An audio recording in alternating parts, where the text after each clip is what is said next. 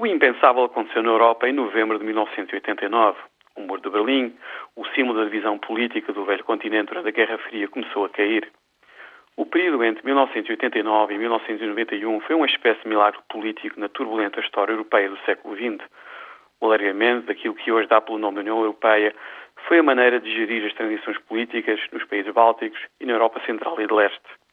1989 e 1991 foi o início de uma nova era na história do velho continente. A Europa era sinónimo de estabilidade política e prosperidade económica regional. 21 anos depois, o cenário é bastante diferente. A prosperidade deu lugar à austeridade. A estabilidade deu lugar à instabilidade no sul da Europa. Se olharmos para o mapa, vemos que todos os governos no sul da Europa caíram ou estão em vias de cair. Portugal, Espanha, Grécia e Itália.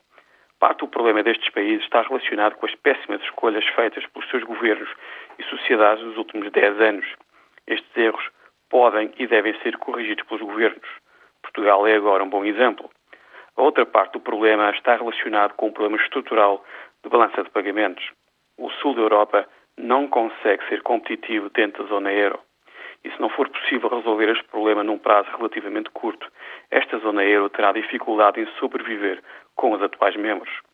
Nos últimos 20 anos, novembro foi um mês de esperança na Europa. Agora é um mês da dúvida e da incerteza. O impensável está outra vez a acontecer. Será que estamos a assistir ao fim de uma era na história da Europa?